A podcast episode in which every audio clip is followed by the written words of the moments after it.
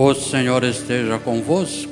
Ele está no meio de nós. Proclamação do Evangelho de Jesus Cristo segundo Lucas. Glória a vós, Senhor.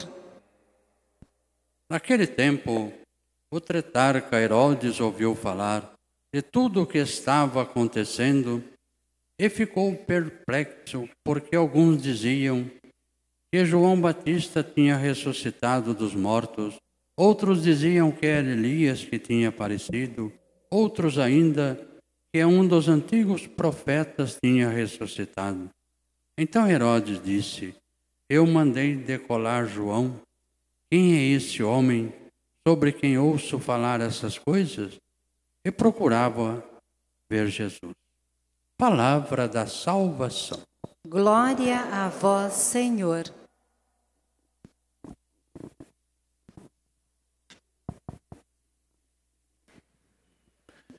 Queridos irmãos e irmãs, a liturgia hoje, de maneira muito especial, né, nos convida a compreender quem é Jesus de fato e procurá-lo ver verdadeiramente a Ele. Jesus, depois que começa a sua vida pública, depois do batismo, depois da morte de João, Jesus começa então a pregar. A pregar por toda a região. E as pessoas confundiam muito. Porque Jesus pregava de uma maneira diferente. Curava, tinha muitos sinais, milagres. E Jesus falava com autoridade, então isso mexia com a cabeça das pessoas e as pessoas não sabiam quem é esse homem que fala assim que prega assim, que fala de amor e compreensão, que busca amor aos pequeninos, aos pobres. Então era uma curiosidade muito grande, ninguém sabia direito, uns diziam que era João, porque a pregação de Jesus vinha de encontro com a pregação de João, porque João foi aquele que preparou o caminho para Jesus. Então a pregação de Jesus era bem parecida, porque falava de conversão de mudança de vida, de uma nova mentalidade, de um caminho buscado a Deus, abandonando o pecado. Então era muito confundido. E Herodes, que tinha mandado matar João, para tentar assim esconder o seu adultério, quando fica sabendo de Jesus, ele queria ver Jesus. Mas esse querer ver Jesus é um querer ver Jesus de maneira diferente, totalmente diferente. Não era uma maneira de buscar Jesus de fato, mas não sei se por curiosidade ou para tentar matar Jesus, isso a gente não sabe, ele queria ver Jesus. Ele queria buscar ver Jesus, mas esse ver Jesus não tem nada a ver com a fé. Então, a liturgia nos convida a buscar Jesus sim, mas a buscar Jesus pela fé. Não apenas porque os milagres ou coisa parecida, mas pela fé real do Cristo, pela fé real em Jesus. Viver na nossa vida a graça de Deus, viver de verdade em nossa vida esse amor de Deus. Então a liturgia nos convida, queridos irmãos, a buscarmos, vivemos plenamente então esse amor de fato de Jesus. Buscar de fato viver esse amor a Deus. E nós devemos viver em nossa vida esse amor, sermos testemunho desse amor e ajudar as pessoas no mundo que não sabem quem é Jesus de verdade. Hoje as pessoas buscam Jesus, mas o Jesus de ouvir dizer, mas não o Jesus real, muitas vezes. O Jesus experimentado, o Jesus que realmente nos traz a vida eterna. Porque Jesus fala no mundo de hoje, onde as pessoas buscam liberdades, as pessoas são mais presas do que nunca, são escravas de si mesmo. buscam liberdade, mas a gente nunca viu uma época de tanta gente sofrida. Uma época de tanta gente, de tantos jovens perdidos, que não conseguem encontrar de fato o seu caminho. Tenha a liberdade, mas a gente aprende que essa liberdade sem o Cristo, sem a liberdade que Jesus fala para nós, é prisão, é escravidão. Então Jesus nos traz a liberdade verdadeira. A liberdade que nos chama a viver a graça de Deus de verdade em nossas vidas. E hoje celebrando Padre Pio. Padre Pio viveu em sua vida essa santidade. Ele encontrou de fato o Jesus em sua vida. Ele encontrou de fato o Cristo e viveu e deu o sentido real da cruz de Cristo na sua vida. Padre Pio viveu profundamente esse amor a Deus. Ele não foi nenhum bispo ou alguém de grande hierarquia dentro do clero. Não foi alguém assim, historicamente, ali na época, entre aspas, né, importante. Ele mesmo dizia que ele era um macarrão sem sal, ele mesmo falava dele mesmo. Mas ele foi grande. Ele era um sacerdote, um padre de altar e de confissão. Um padre que vivia entre o altar e o confessionário. Um padre que vivia o seu sacerdócio realmente. E viveu profundamente esse sacerdócio da sua vida. Padre Prio, né, como a gente viu, ele nasceu em Petrotina em 1887 e desde pequeno levou uma vida buscando a Deus. Aos 12 anos fez a sua primeira Eucaristia e também a Crisma. E ele vivia profundamente um amor a Maria desde criança, um amor profundo a Nossa Senhora. Ele vivia também uma devoção profunda, se tornou amigo desde criança do seu anjo da guarda, o qual conduzia ele na evangelização. Ele nos ensinou esse amor grande que devemos também nós termos pelo nosso anjo da guarda. Às vezes a gente não reza para o anjo da guarda, né? É difícil as pessoas hoje, em dia, adultas, que rezam pelo seu anjo da guarda. Nós ensinamos as crianças a rezarem pelo anjo da guarda, mas depois esquecemos de também, como adulto, rezarmos. O Padre Pio viveu essa devoção ao anjo da guarda desde criança viveu esse amor profundo ao anjo da guarda e ensinava as pessoas também a buscar viver esse amor, essa amizade, melhor dizendo, ao anjo da guarda. E ele vivia também um amor profundo por Maria, tanto que nos momentos difíceis da sua vida ele dizia: só por Maria. Só Maria pode resolver isso. Ele dizia uma frase que São Bernardo dizia, né? Que tudo que recebemos de Deus passa por Maria. Então ele vivia esse amor profundo a Nossa Senhora, a Jesus. Um amor tão forte, tão profundo, que ele recebeu então as chagas do próprio Cristo. A história de Padre Pio, né, voltando um pouquinho, ele teve, né, viveu na sua vida, no batismo, recebeu o nome de Francisco. E ele viveu essa devoção tanto também a São Francisco que ele se tornou franciscano, um monge capuchino. capuchino. E ele se tornou então, quando ele se tornou, entrou para o convento, ele mudou o nome para Pio. E assim ele buscou viver uma vida realmente, como o nome diz, de piedade, de amor para com os homens. E Padre Pio viveu uma vida de piedade e de sofrimento. Às vezes a gente pergunta por que, que Deus permitiu que ele sofresse tanto. Padre Pio, ele descobre a sua missão, que era aliviar o sofrimento dos outros. do povo.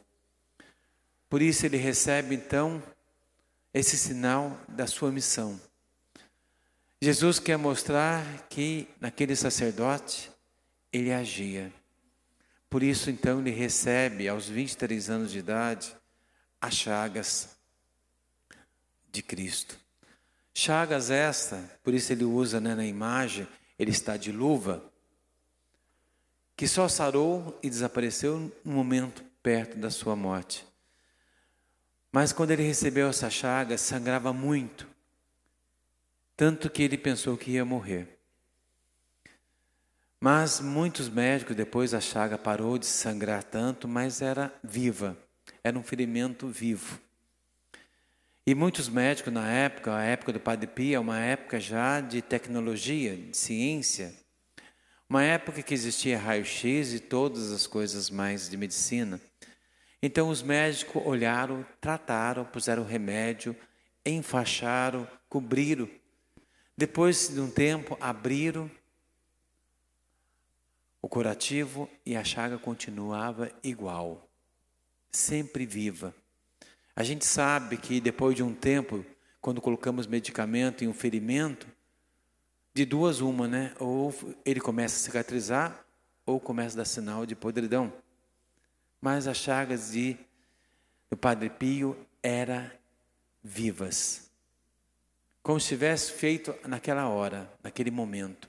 Isso cientificamente provado. E durante 50 anos ele viveu com essas chagas que eram doloridas, doloridas, difíceis. E ele sempre, através disso, desse sofrimento, da paixão do Cristo, desse amor a Jesus, ele dedicou então a aliviar o sofrimento dos outros, a ajudar a aliviar o sofrimento dos outros.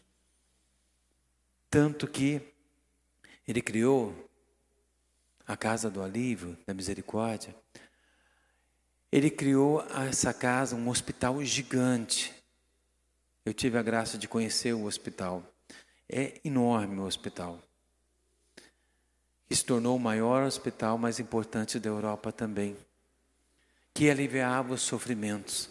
Porque Padre Pio, ele aliviava os sofrimentos através da confissão.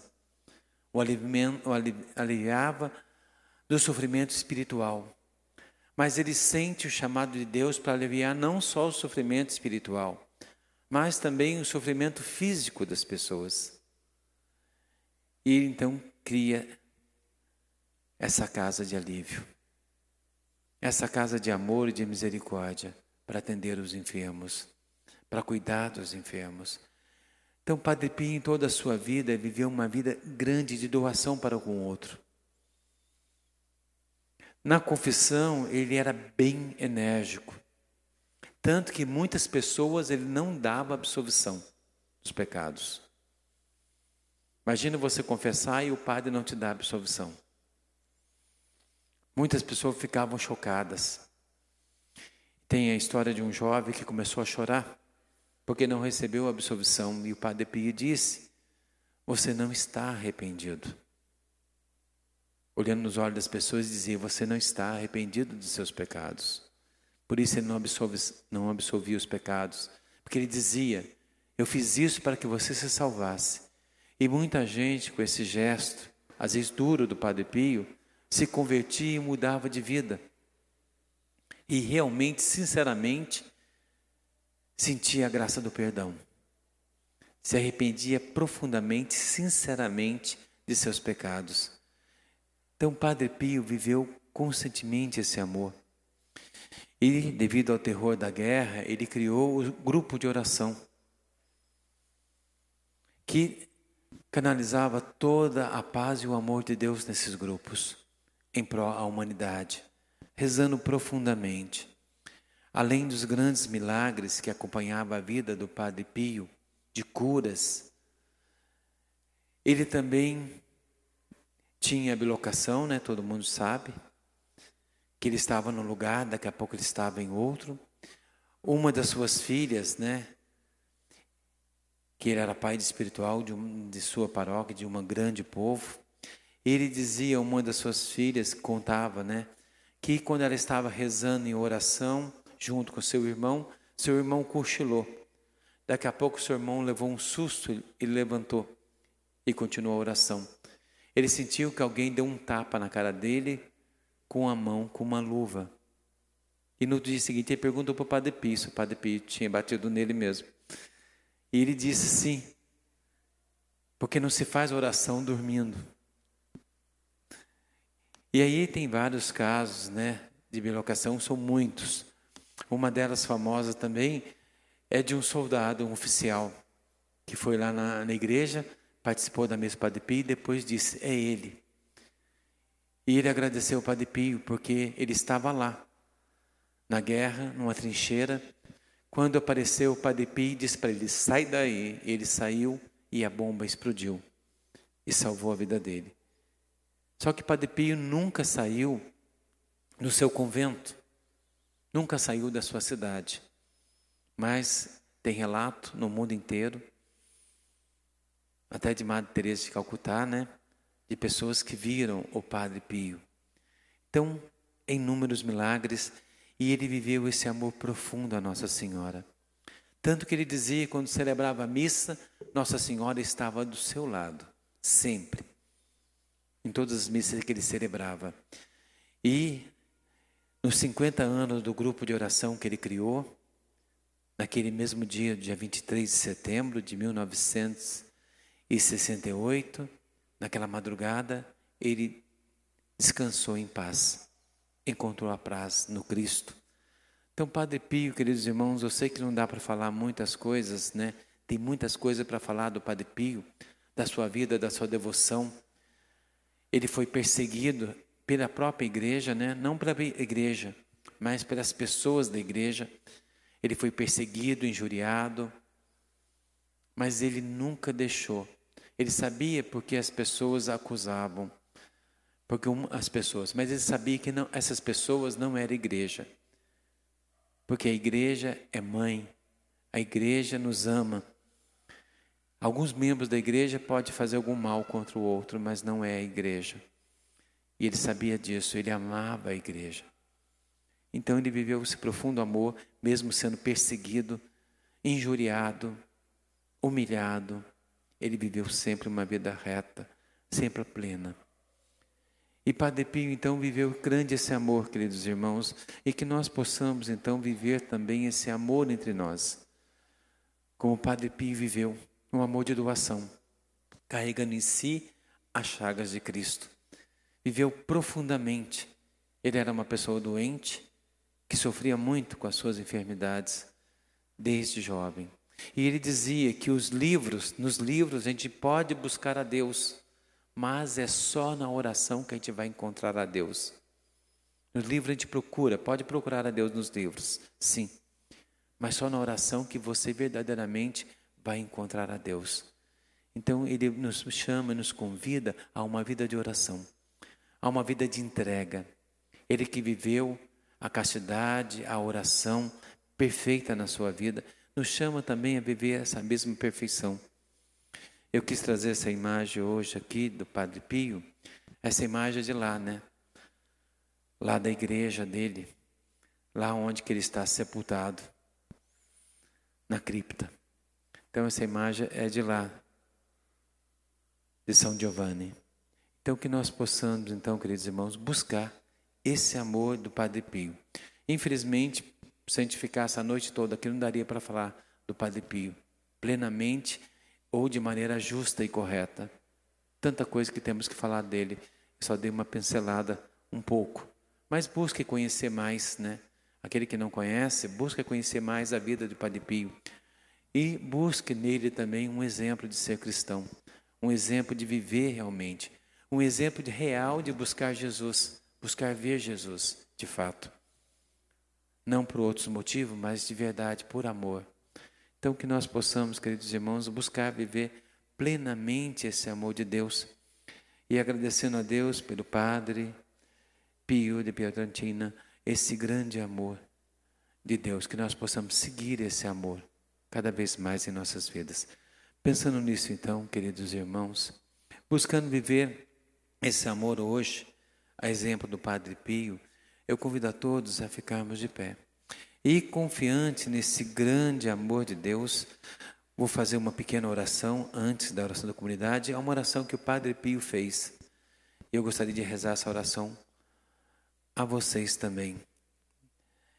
E o Padre Pio disse na sua oração: Jesus, que nada me separe de ti, nem a vida, nem a morte, seguindo-te em vida, ligado a ti com todo amor, seja-me concedido expirar contigo no Calvário, para subir contigo à glória eterna. Seguirei contigo nas tribulações e nas perseguições, para ser um dia digno de amar-te, na revelada glória do céu, para cantar-te um hino de agradecimento por todo o teu sofrimento por mim. Jesus, que eu também enfrente como tu, com serena paz e tranquilidade, todas as penas e trabalhos que posso encontrar nessa terra. Uno tudo ao teu mérito, as tuas penas, as tuas expiações, as tuas lágrimas, a fim de que colabore contigo para a minha salvação e para fugir de todo pecado, causa que te fez suar sangue, te reduziu à morte. Destruí em mim tudo que não seja do teu agrado, como fogo de tua santa caridade. Escreve em meu coração todas as tuas dores. Aperte-me fortemente a ti de maneira tão estreita, tão suave, que eu jamais te abandone nas tuas dores. Amém. Padre Pio de Petrotina. Então, essa oração que o Padre Pio fazia, a oração dele mesmo, que nós possamos não buscar também viver isso em nossas vidas. E confiante nesse amor de Deus, vamos colocar também em Deus os nossos pedidos, a nossa oração da comunidade.